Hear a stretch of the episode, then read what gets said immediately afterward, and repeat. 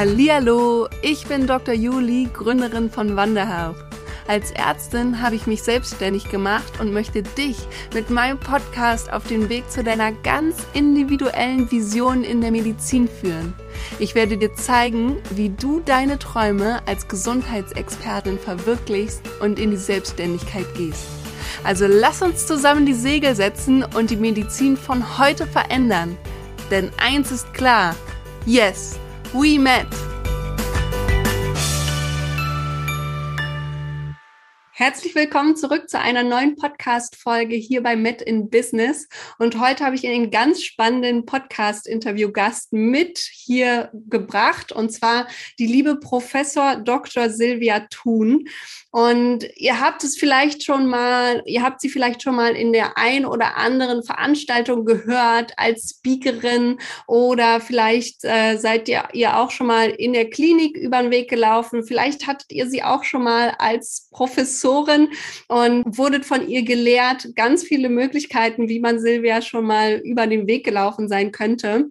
Und ich bin richtig, richtig glücklich, dass es geklappt hat, dass sie heute hier im Podcast ist und mal ihren Weg zeigt, ihren ganz anderen Weg als Ärztin, was alles äh, für Möglichkeiten gibt und wie man vor allen Dingen auch die Familie mit unter einen Hut bekommt und nichtsdestotrotz wahnsinnig glücklich sein kann mit dem Job, den man hat, beziehungsweise auch den Jobs, die man hat, weil ihr werdet es merken, es gibt nicht nur einen Job, den Silvia ausführt, sondern äh, sie bringt gleich verschiedene Dinge mit unter einen Hut, inklusive Familie. Herzlich willkommen, liebe Silvia. Ja, hallo in die Runde und äh, schön, dass du mich eingeladen hast. Ich habe ja jetzt gerade schon einiges angekündigt von dir und ich würde mal sagen, wir gehen zurück viele, viele, viele Jahre, als du für dich beschlossen hast, ich bin jetzt approbierte Ärztin und ich gehe aber nicht diesen typischen Weg, ich gehe nicht direkt in die Klinik. Ähm, wie kam es dazu, dass du diesen Klinikweg oder auch einen Praxisweg nicht eingeschlagen bist? Und was hast du stattdessen gemacht? Äh, genau, also mein Weg war ein bisschen nicht der klassische. Ich habe also nicht direkt nach dem Abitur Medizin studiert, sondern die äh, Technik hat es mir angetan. Da hatte ich dann einen Ingenieurstudiengang gefunden, den ich hervorragend fand, die biomedizinische Technik, Querstrich, physikalische Technik. So, und äh, so habe ich mich eigentlich oder schon immer, auch als Kind, habe ich mich sehr für Technik interessiert und auch meinen Computer selbst zusammengelötet, damals die ersten mit 1K. Ähm, und so ähm, war eigentlich mein Weg eher die Medizin und die Technik. Ja? Und ähm, so kam ich auch an die Medizin, da ich äh, an einem der ersten MRTs, also Magnetresonanztomographen, ähm, programmiert hatte, der an der RWTH Aachen stand. Und so war das ähm, ganz nett, dass man mir dann einen Studienplatz angeboten hat für die Medizin. Ich musste mich natürlich ordnungsgemäß auch bewerben. Es gab damals dieses zweite Studienplatzangebot für äh, ein paar Prozent. Ich glaube, das gibt es heute noch. Wenn man ein Studium fertig hat, dann kann man auch angenommen werden für die Medizin. Das fand ich sehr attraktiv weil ähm, ich ähm, dann weiter an diesem unglaublich tollen Apparat arbeiten konnte und weiter programmieren konnte. Ja, das war so meine Geschichte. Und ähm, dann habe ich natürlich auch viel Freude gehabt an der Humanmedizin, die mir sehr leicht fiel. Also das Technikstudium war um einiges schwerer als mhm. tatsächlich die Humanmedizin, ähm, die ich doch relativ, ich sag mal, ganz normal äh, gemacht habe. Ähm, ich hatte sogar im zweiten Semester die Freude, auch einen Sohn zu bekommen. Und mit Kind habe ich dieses Studium relativ ähm, gut, schnell dann auch äh, durchlebt und viel Freude gehabt, weil ich auch in einem schönen Studentenwohnheim gewohnt habe, wo wir uns einfach alle untereinander geholfen haben auch. Ja, also mein Sohn ist so ein Studentenkind. Wohl, was macht er heute? Macht natürlich seinen Doktor und ist wohl geraten, das darf ich dann auch nochmal allen jungen Frauen dazu mitgeben. Äh, es ist äh, kein Drama. Also man kann durchaus die Kinder wohl äh, gut ähm, großziehen, auch wenn man studiert. So, Nein, das, jetzt kommen wir zurück auf deine Frage. Was ähm, hat mich dann getrieben? Ja, das waren zwei Dinge. Einerseits ähm, war ich eher entsetzt, was eben in der im Klinik ähm, für ähm, Abläufe sind. Die waren mir zu langsam, die waren mir zu sehr auf dem Blatt Papier, die waren ineffizient. Weil ich ja so ein bisschen aus der Technik kam und vor allen Dingen aus der Radiologie, habe ich gemerkt, so mit Maschinen kann man wunderbar reden und alles geht flott und ist standardisiert. Aber hier oben auf der inneren Station, da ist eigentlich nichts wirklich ja, digital.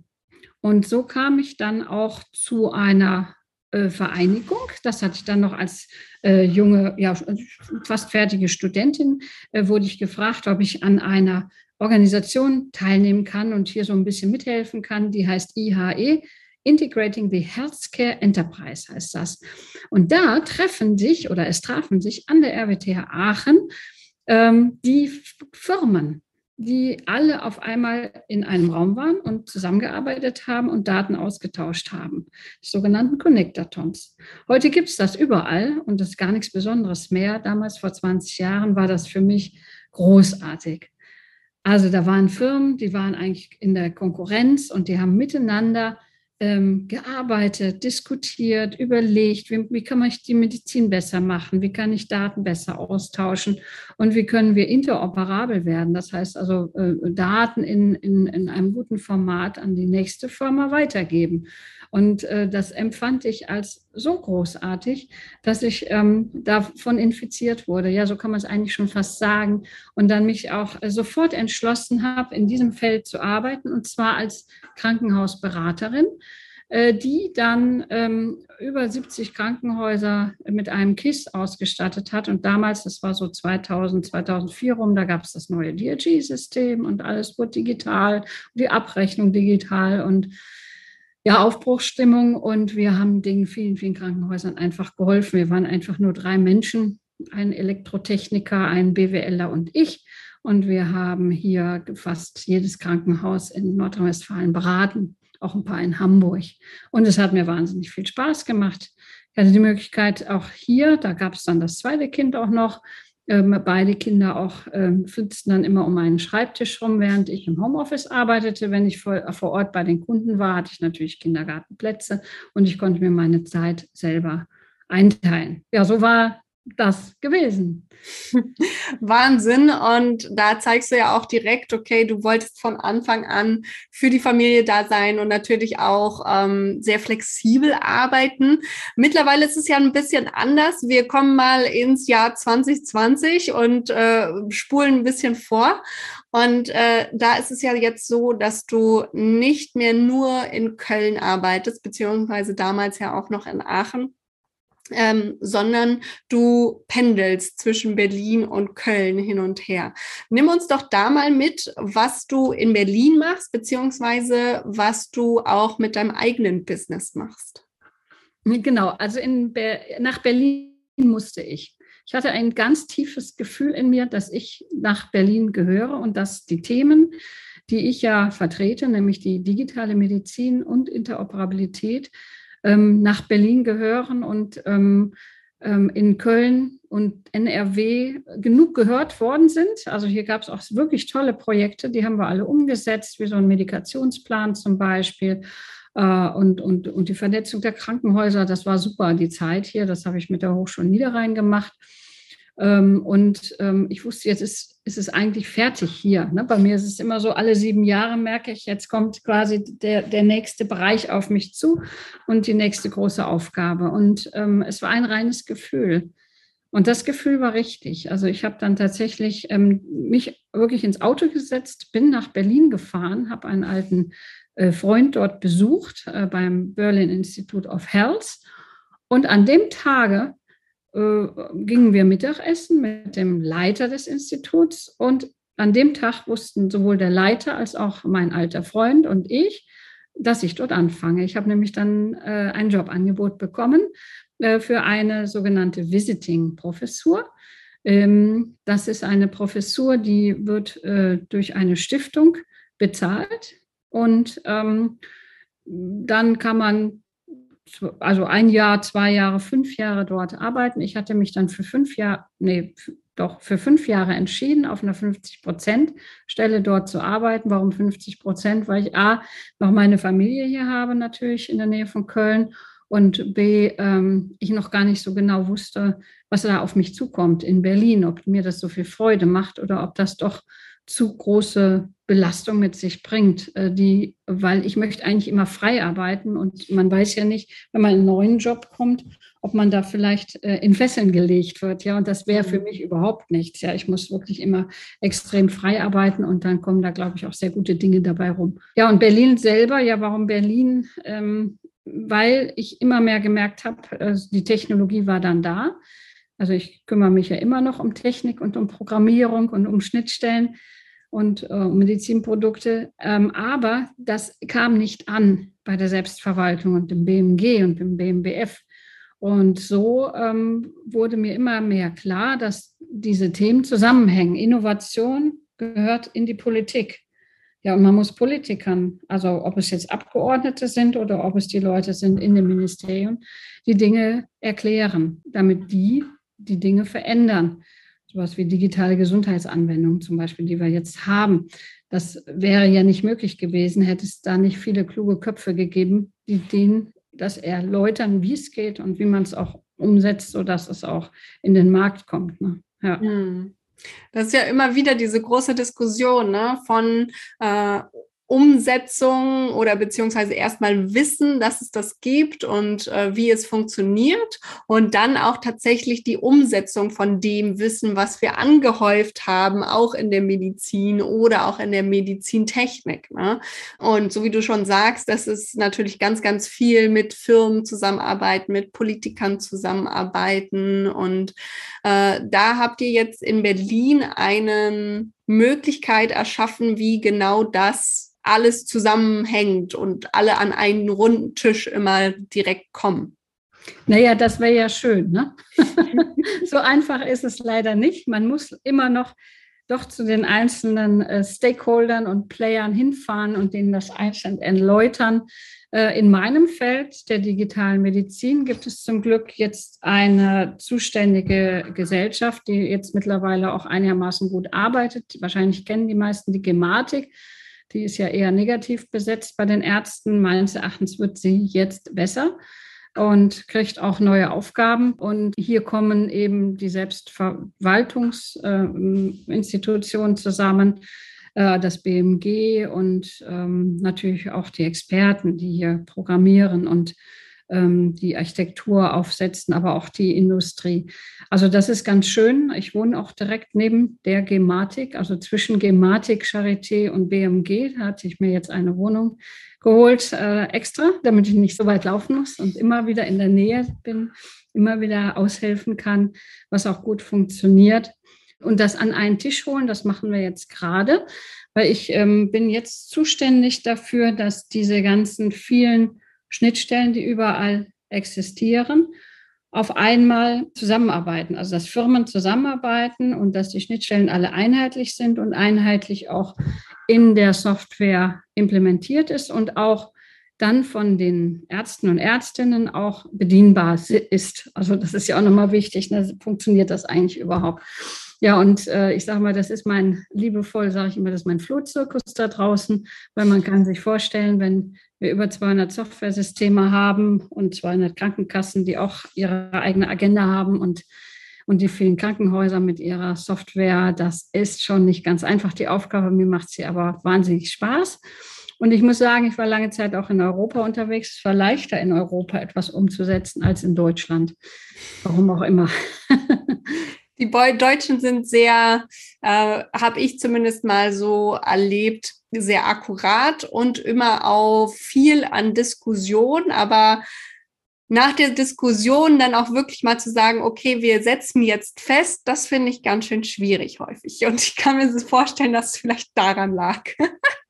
Ich darf mal was sagen, vor allen Dingen in Berlin, das fehlt noch. Mhm. in ja. NRW waren wir ein bisschen stringenter, da haben wir kurz diskutiert und dann sofort gemacht.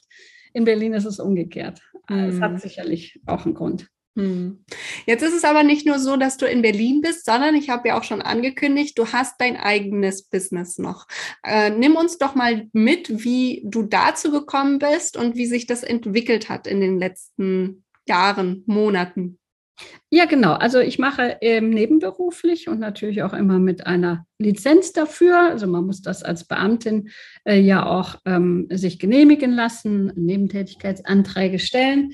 Und wir dürfen ja auch nur bestimmte Stunden ähm, neben dem Beruf arbeiten ähm, habe ich Fortbildungen gegeben. Das fing an hier in Köln. Das habe ich wahnsinnig gerne gemacht. Über 30 Jahre lang bilde ich Medizincontroller und Medizininformatiker aus. Also fast jeder Medizincontroller kennt mich deswegen in klinischen Faden.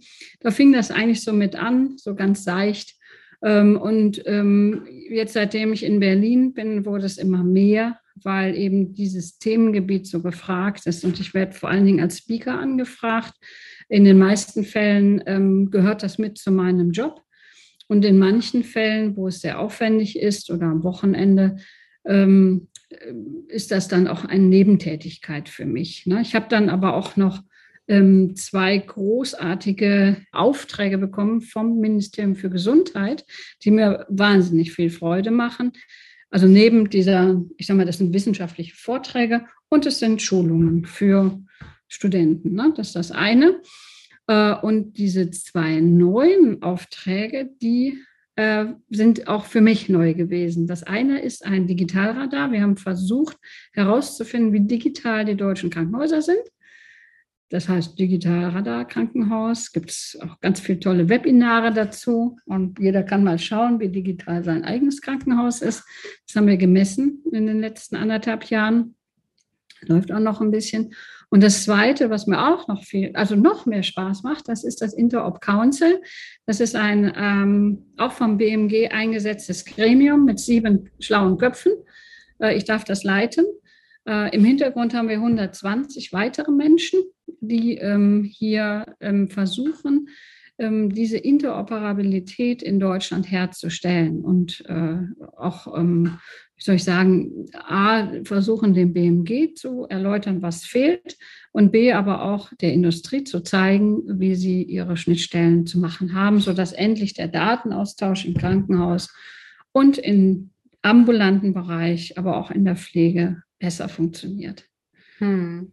Also das sind ja jetzt ganz, ganz, ganz viele Projekte, die du alle irgendwie unter einen Hut bekommst. Und ich weiß auf jeden Fall bei meinen, einige meiner MedpreneurInnen, wie ich meine Kundinnen ja immer liebevoll nenne, die jetzt auch zuhören, ähm, ist manchmal auch immer die Frage, okay, ich habe jetzt schon einen Job und den hast du ja auch und du hast gerade schon angekündigt, okay, du musst dir immer die Erlaubnis einholen, mehr oder weniger, dass äh, du noch nebenberuflich tätig sein darfst.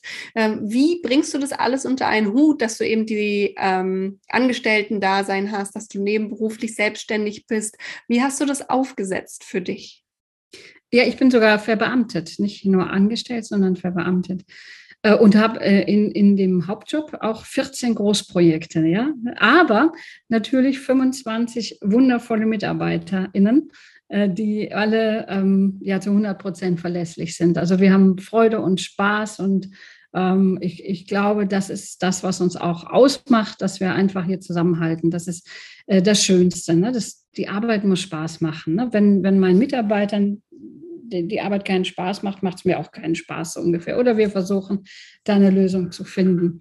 Das ähm, ähm, ist ja eine, einerseits geht es um Zeitmanagement. Ne, Habe ich noch genug Zeit für mich, für Sport, für meine Freunde und so weiter, zum äh, ja, Wandern oder was auch immer. Uh, und äh, das konnte ich schon immer gut. Ich glaube, jeder, der zwei oder vier Kinder hat, weiß, dass das lernt man irgendwann, ja, das muss man ja einfach, ne, wo man die immer zeitig vom Kindergarten abholen muss. Das ist, glaube ich, etwas, was wir sehr gut können, wir Frauen.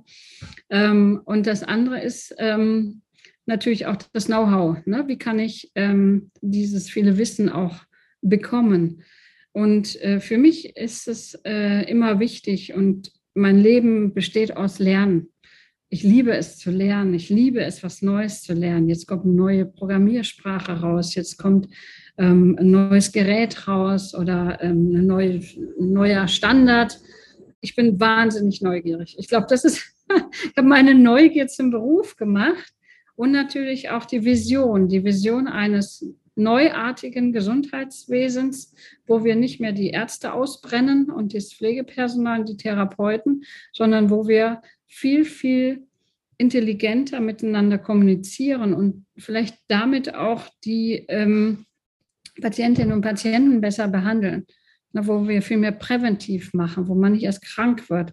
Und das funktioniert ja sehr gut, wenn ich jetzt ähm, zum Beispiel die neuen ähm, äh, ähm, Watches oder die neuen Sensoren auch benutze hier, ne, so Blutzuckersensoren, ne, die kennen wir ja jetzt alle. Ne? Meine Großtante hat die auch und weiß seitdem immer, was sie für einen Blutzuckerspiegel hat. Oder ich arbeite viel mit der Watch ähm, oder auch ähm, Trainings im Internet, ne, Gimondo oder andere Trainings, die man einfach mal macht und so fitter bleibt. Und ähm, das gehört für mich zusammen. Das ist auch ähm, Medizin, ja, oder vielleicht sogar bessere Medizin als die Medizin, die wir eigentlich machen, wenn es eigentlich schon fast zu spät ist. Ne? Ich meine, es gibt immer noch einen Knochenbruch und den muss man natürlich heilen, aber viele der Erkrankungen, der chronischen Erkrankungen können wir doch im Vorhinein ähm, präventiv äh, verhindern.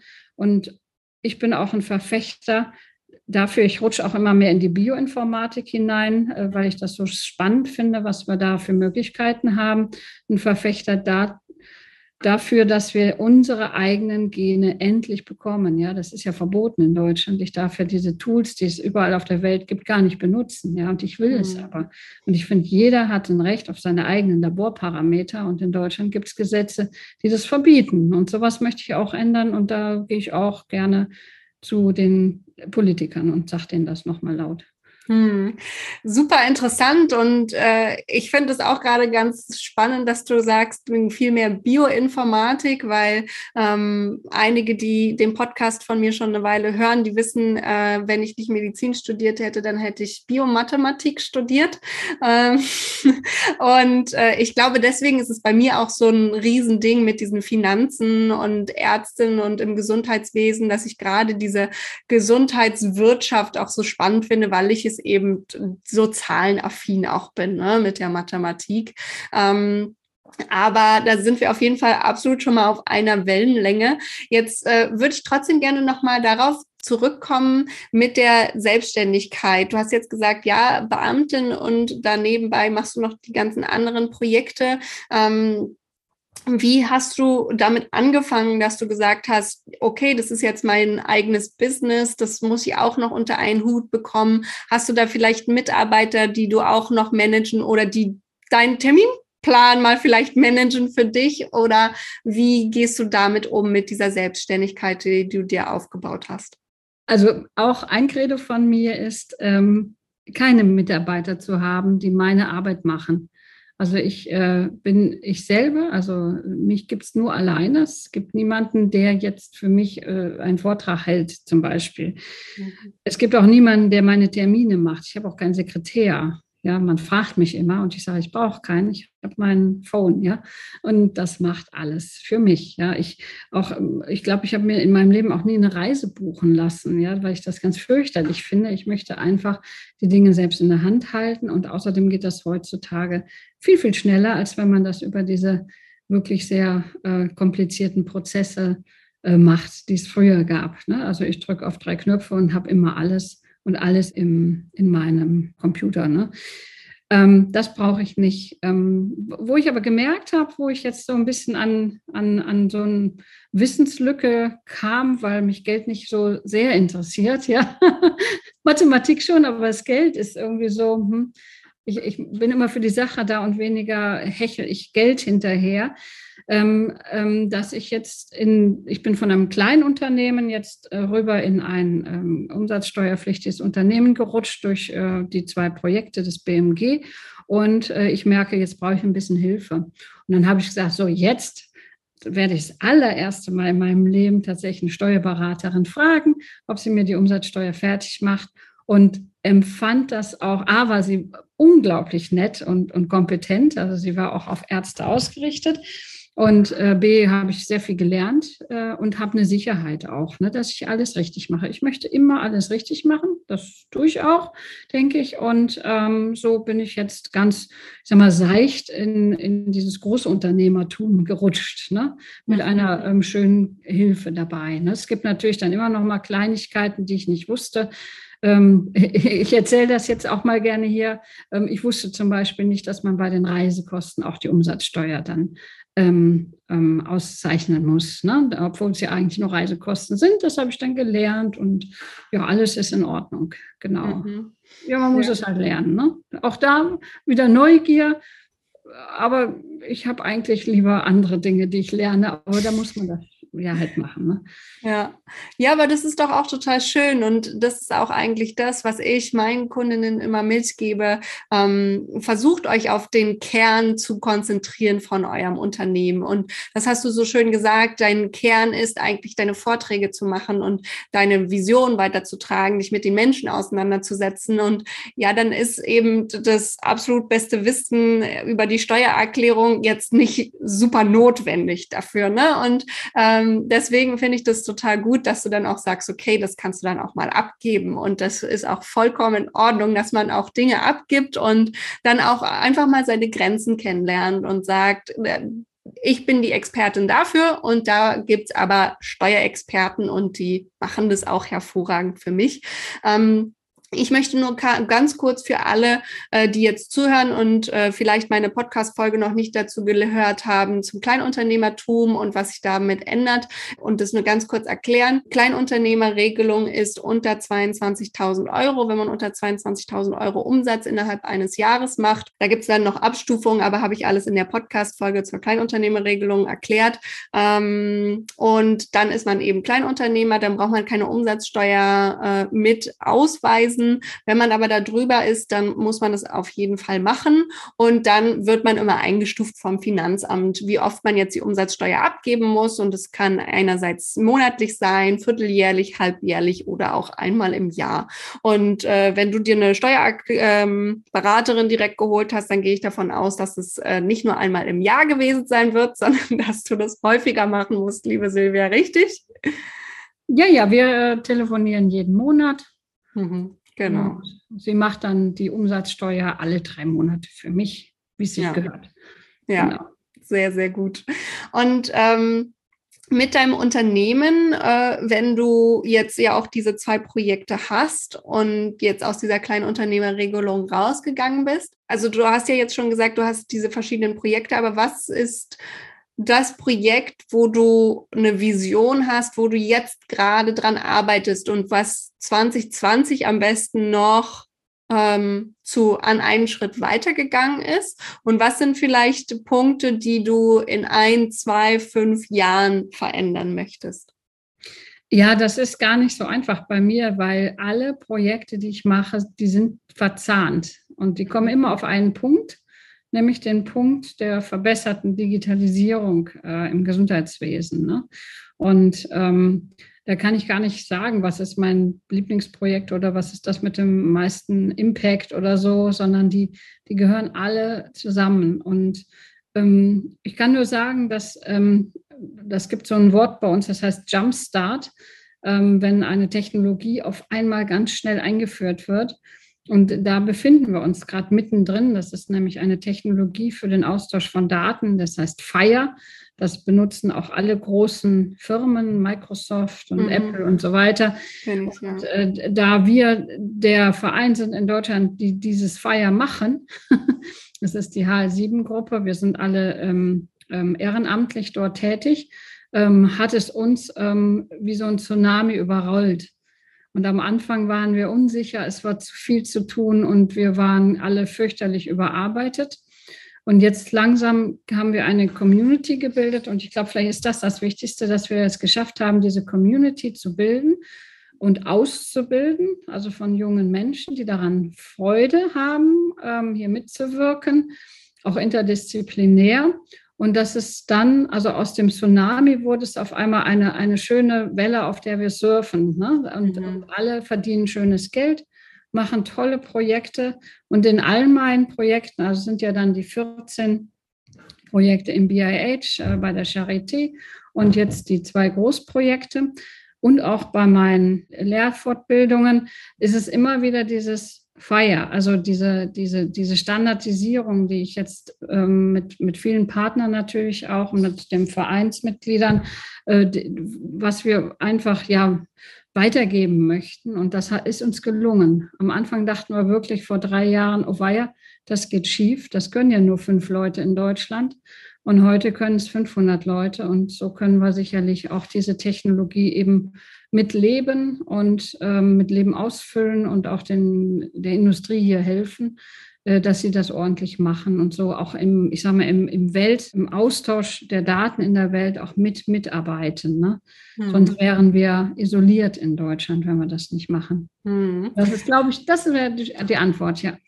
Und finde ich total spannend, weil natürlich auch ähm, meine MedpreneurInnen, gerade wenn sie anfangen mit ihrem Unternehmen, immer äh, so ein, ich würde schon fast sagen, Respekt, Angst, wie auch immer haben vor all diesen rechtlichen Aspekten, wo eben auch, wenn man, sobald man eine Website irgendwo erstellt, ein Impressum drauf hat und eine Datenschutzerklärung. Ne? Und äh, das finde ich jetzt auch nochmal total spannend von dir zu hören, diesen Datenaustausch. Äh, das ist ja schon jetzt seit einem Jahr, anderthalb, würde ich sagen, in aller Munde. Äh, Gerade auch ähm, Corona hat es ja nochmal ganz weit weit vorangebracht, dass wir das natürlich machen müssen, auch im Gesundheitssystem. Und da haben wir mal wieder festgestellt, wie rückschrittlich wir manchmal an manchen Stellen auch noch sind und wie viel da noch dran gearbeitet werden muss.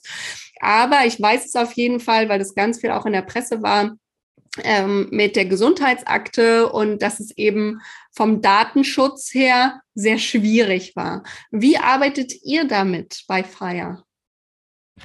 Also Datenschutz und Feier ähm, schließt sich nicht aus, sondern gehört zusammen.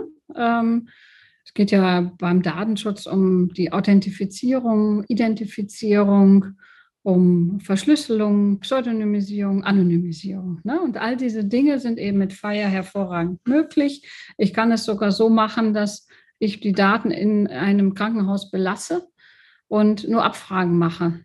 Das heißt, Federated Learning heißt das. Ne? Also ich frage nur ab, habt ihr so und so Patienten über 50, die folgende Krebsdiagnostik mit den und den Genvarianten haben? Ja, haben wir. Ja, dann lass uns mal austauschen und so. Ne? Das kann man alles machen mit dieser Fire, ist eine Webtechnologie. Das ist überhaupt nicht das Thema. Ähm, jetzt wollte ich umgekehrt aber noch mal was anderes sagen. Also das mit der Webseite. Wenn du mich fragst, Silvia, hast du eine Webseite? Dann sage ich, nein, ich habe gar keine. So, äh, warum? Weil ich Ärztin bin. Ne? Ich habe also auch kein, ich habe auch kein, ähm, ich, ich bin ja freiberuflich. Ne? Und da man mich kennt, äh, bucht man mich. Ich habe auch keine Agentur, die mich jetzt zum Beispiel verbucht, ja, an irgendwelche Pharmaindustrie oder so, sondern ähm, die Fragen kommen einfach nur immer an mich über meine E-Mail und ich sage ja oder nein, wenn ich dazu bereit bin oder nicht. Also ich sehe das ganz locker und ähm, habe jetzt eigentlich da überhaupt gar kein Overhead oder deswegen brauche ich auch kein Sekretariat. ja, finde ich total schön, weil es ist natürlich nochmal eine ganz andere Herangehensweise und ich würde fast sagen, ähm, dass es bei dir natürlich auch so ist, dass du schon so lange in der Branche bist und schon so viele Kontakte geknüpft hast, dass, so wie du gerade schon sagst, man dich einfach kennt. Du bist einfach da und äh, du hast im Prinzip ja schon, wenn ich das jetzt mal zuspitzen wollen würde, eine Marke Silvia Thun kreiert. Ne? Also wenn man an dich denkt, dann weiß man schon, da ist ähm, ganz viel Verbindung von Medizin mit Technik, mit Digitalisierung, mit Fortschritt. Ne? Das, das ist so das, was du als Person verkörperst, schon nur wenn man deinen Namen hört. Ne?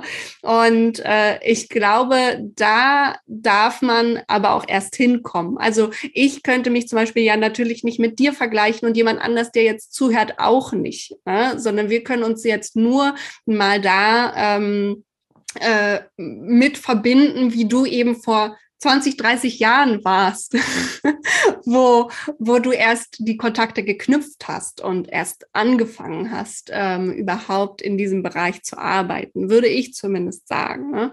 Ähm, und ich kann mir vorstellen, ich weiß nicht, wie du das siehst, aber ich frage dich jetzt einfach mal, ähm, wenn du heute anfangen würdest ähm, oder vor 20, 30 Jahren die Möglichkeit gehabt hättest, dir eine eigene Website zu bauen, hättest du eine dir erstellt? Ja, ich hatte natürlich auch vor 20, 30 Jahren immer mal eine Website, weil mir das Spaß macht, so ein bisschen HTML programmieren und so, aber ich brauche sie nicht. Ne? Mhm. Ich habe sie immer wieder abgestellt. Also ich, ich brauche sie nicht, ähm, weil ich mich nicht äh, über eine Webseite darstelle. Außerdem finde ich Webseiten viel zu statisch mittlerweile. Das macht man ja heute anders. Also ich arbeite sehr viel mit Twitter und auf ähm, LinkedIn und äh, Instagram weniger, das machst du. Mhm. ähm, das sind nur hübsche äh, Bilder bei mir. Das ist für mich wichtig, ähm, nicht als Selbstdarstellung, sondern mir geht es eher darum, dass die Menschen das lernen, weil wir haben in Deutschland das verpasst, das den Medizinstudierenden mitzugeben, was Digitalisierung eigentlich macht und Gutes macht. In, ne, die meisten Ärzte, die haben ja da Angst vor und möchten das alles nicht.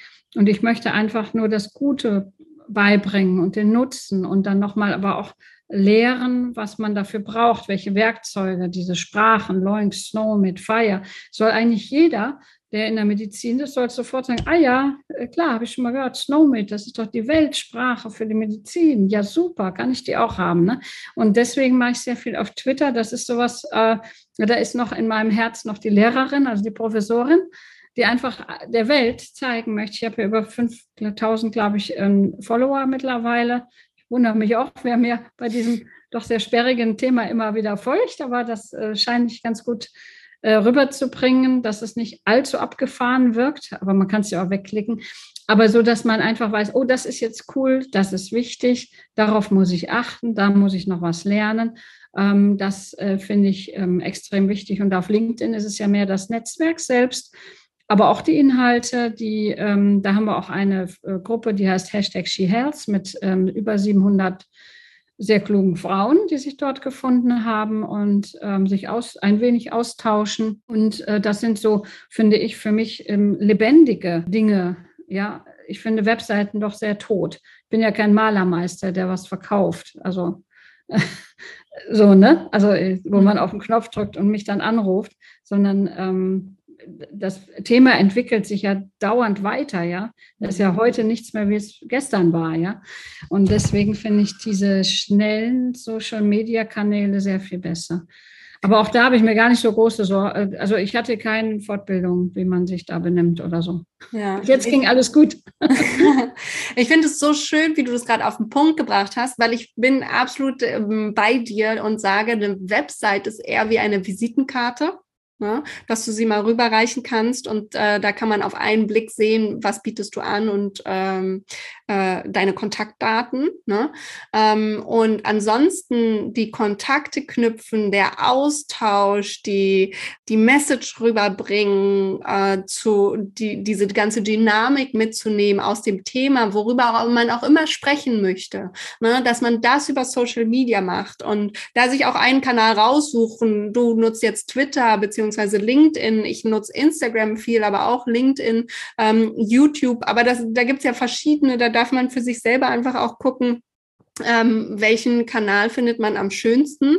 Und dann auch wirklich zu sagen, okay, diesen Kanal nutze ich nicht, um so und so viele Follower zu gewinnen, sondern um meine Message rauszubringen, um zu sagen, darüber möchte ich sprechen und äh, das ist mir wichtig und diese Vision habe ich. Und dann zu gucken, wen interessiert das denn eigentlich? Ne? Mhm. Ähm, und sich dann aber auch in diesem Feld zu vernetzen. Und das finde ich total schön. Und deswegen liebe ich Social Media. Es ist ja immer wieder so Kritik an Social Media. Aber wie viele Menschen ich niemals kennengelernt hätte, gäbe es nicht Social Media. Ja. Das, ähm, ja. Genau. Und äh, du hast gerade schon angesprochen, ähm, She Health und ich liebe es. Ich bin total begeistert, nachdem ich darüber gelesen habe. Möchtest du ganz kurz mehr dazu sagen, weil du es einfach gerade selber angesprochen hast und ich kann mir vorstellen, dass einige interessiert, die jetzt zu hören. Ja, äh, Hashtag SheHealth ist entstanden ungefähr 2017. genau, als Christiane Groß und ich auf der Medica saßen. Christiane Groß ist die, ähm, äh, die führt den Ärztinnenbund an. Ja, ich glaube, ich weiß nicht, ob sie jetzt noch erste Vorsitzende ist, damals war sie es. Und wir zwei verstehen uns schon seit vielen, vielen Jahren sehr gut, äh, sind beide aus NRW und haben auch so ein bisschen hier ähm, den ähm, ein bisschen Politik gemacht gemeinsam. Und ähm, irgendwann guckten wir uns an, wir waren auf der Medica, guckten aufs Plenum und äh, irgendwann eine Stunde später guckten wir uns beide an und haben gesagt, hier sind ja gar keine Frauen. Also weder im Publikum noch auf dem Podest, ja. Und äh, so kam es dann, dass wir gesagt haben, boah, wir müssen das ändern, das geht so nicht weiter. Das sind doch unsere Themen. Digitalisierung ist ein Frauenthema, ja. Wie kann es sein, dass da nur Männer drüber sprechen? Und dann immer nur so, also wie soll ich sagen, nicht auf den Punkt kommend und immer nur absolut technisch und sowas, wobei ich ja die Technik liebe. Ja, und dann hatten wir, kam sofort dieser lustige Begriff auf, komm, lass uns doch Ski-Health machen hier. Also nicht He-Health oder E-Health oder Health, sondern Ski-Health. Ne? Ist alles drin enthalten. Auch He-Health. Also alle dürfen mitmachen im Prinzip. Und äh, seitdem gibt es das Hashtag SheHealth. Und wir kamen auch schon, da sind wir auch zu dem Veranstalter gegangen, zum Herrn Lorenz. Und schon im nächsten Jahr durften wir auf die Bühne. Es gab sofort, äh, ich glaube, drei Panels mit Frauen, sogar eins nur mit Frauen, mit so Femtech-Frauen. Das war auch total klasse. Und äh, so nahm das dann seinen Lauf. Und äh, wir waren erst, weiß ich nicht, 20 und jetzt sind wir 700. Ähm, man muss sich einfach nur ähm, bei LinkedIn anmelden. Also die meisten sind ja angemeldet. Und dann sucht man Hashtag SheHealth und dann drückt man auf den Knopf und ich äh, lasse dann alle rein. Genau, so läuft das. Und dann kann man so ein bisschen da äh, einerseits andere kennenlernen, es sind ja 700, die sind sichtbar. Und andererseits aber auch dann nochmal sagen, schau, guck mal, ich habe da ein Angebot bekommen für einen Speech, äh, gibt, gibt 1000 Euro, willst du das machen? Ich habe keine Zeit und so. Also so in die Richtung geht das dann auch. Ne? Oder mal ein Joboffer. Ja. Richtig cool, richtig schön. Ich ähm, wissen auch viele, ich aus der Unfallchirurgie, Orthopädie bin ja auch bei den Chirurginnen mit dabei ja. in dem Verein und ähm, wir haben jetzt gerade ganz neu den Verein auch gegründet, wo ich auch im Vorsatz, äh, Vorsitz bin, ähm, Mindful Medical Women und ich finde, wir Frauen, wir dürfen uns auch einfach mal gegenseitig pushen. Also alle Männer, die jetzt hier zuhören, ich bin froh, dass ihr dabei seid, aber ich finde, wir Frauen dürfen einfach auch ähm, uns gegenseitig aufbauen, weil so oft in der Medizin immer wieder so diese Ellenbogen auch, es gibt nur einen Platz für Frauen so ungefähr. Ich bespitze das jetzt total zu, ne? Ähm, aber ich glaube, der Punkt kommt rüber, dass das ist so diese Frauenquote und wir haben schon eine Frau, brauchen sie sich nicht nochmal bewerben so ungefähr. Ähm, und äh, dass man dadurch dieses Konkurrenzdenken entwickelt hat und dass wir das ablegen und uns gegenseitig unterstützen. Und das ist mir so, so wichtig. Also lass uns alle zu She Health gehen, Mindful Medical Women, alles, dass wir uns da gegenseitig unterstützen. Finde ich ja. total schön. Wir haben auch, wir haben auch äh, ein Netzwerk der Netzwerke äh, und demnächst einen parlamentarischen Abend ähm, zusammen mit den Spitzenfrauengesundheit, die ja jetzt in den Koalitionsvertrag auch diese 30, 33 Prozent gebracht haben in der Selbstverwaltung.